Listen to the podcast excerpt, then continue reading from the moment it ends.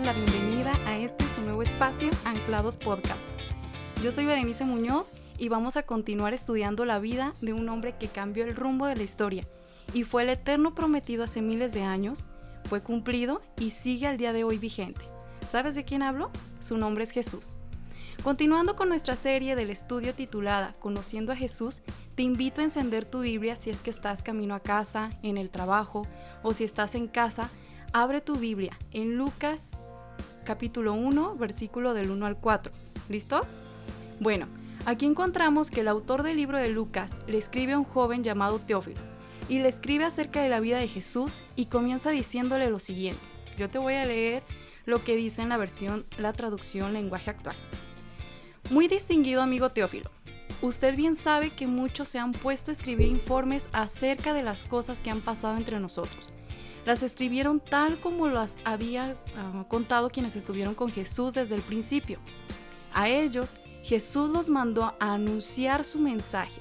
Yo también he estudiado con mucho cuidado todo lo sucedido y creo conveniente ponerlo por escrito tal y como sucedió. Así, usted podrá saber si le han contado la verdad. Bueno, nuestra serie está enfocada en el versículo 4. Súper importante que lo memorices y lo recuerdes durante toda la serie y también cuando seas cuestionado por tu fe. En la versión Reina Valera 1960 dice, para que conozcas bien la verdad de las cosas en las cuales has sido instruido. Te voy a invitar que hoy me acompañes a Lucas capítulo 10 y vamos a estudiar del versículo 1 al versículo 16. Aquí vamos a estudiar el momento en el que Jesús, después de haber elegido a personas comunes y corrientes que tenían un corazón sincero y apasionado por enseñar las nuevas noticias, que lo habían visto, lo habían experimentado y ahora que lo tenían era era ese deseo tan grande de contarles a todos lo que había transformado sus vidas, que les había sanado o que simplemente les había devuelto a la vida. Imagínate esto, Jesús escoge un grupo de hombres los reúne y les da instrucciones. Les da una capacitación clave acerca de cómo debían responder ante las posibles situaciones. Y no los envía solos, sino que los manda en dos en dos. Bueno, ahora pone especial cuidado en lo siguiente. Dice la palabra de Dios en el versículo 1 que los envió a anunciar, que es pregonar, avisar, comunicar, proclamar las buenas noticias y los manda justo a los pueblos y lugares por donde él iba a pasar. Fueron enviados a preparar esa tierra, porque vemos en el versículo siguiente que Jesús les revela su corazón. En el versículo 2 Jesús les dice, son muchos los que necesitan entrar en el reino de Dios, pero son muy pocos los que hay para anunciar las buenas noticias. Por eso, pídanle a Dios que envíe más seguidores míos para que compartan las buenas noticias a toda esa gente. Quiero que imagines la siguiente situación. Tú estás como enviado especial de un periódico nacional para cubrir las noticias acerca de los avances para la vacuna contra el coronavirus. Tú estás ahí día y noche viendo cómo hacen las pruebas y están dando casos de éxito gracias a esa vacuna. Algo asombroso y finalmente el investigador que está a cargo te dice, ve y comunícale al mundo que hemos encontrado la cura, que hay una esperanza y pronto la llevaremos a sus ciudades. ¡Wow! ¡Qué buenas noticias! Yo estaría que no me aguanto de comenzar a escribir en mis redes sociales toda la noticia que impactará a millones de personas, que es una noticia muy esperada y que cuando la lean les regresará la esperanza, causará tal revuelo que la gente estará ansiosa porque llegue a sus ciudades. Imagino que empezarán a preparar espacios en los hospitales para poder aplicar el antídoto. Otros planearán llevarlo a plazas, escuelas, lugares públicos, porque es algo que todos necesitan pero también con tristeza veré comentarios de personas que no aceptarán como verdad la buena noticia. Al contrario, dudarán y habrá lugares donde la gente no quiera aceptar el antídoto. Bueno, estos hombres tenían la misión de compartir la noticia del antídoto prometido. Había llegado y pronto estaría llegando a sus ciudades.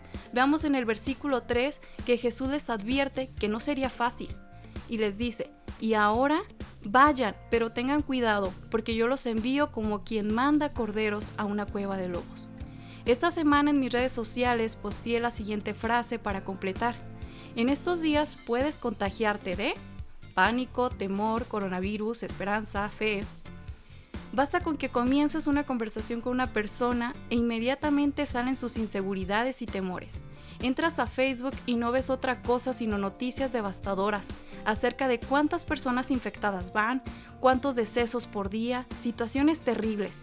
Y es muy fácil perder la esperanza, la paz en estos días.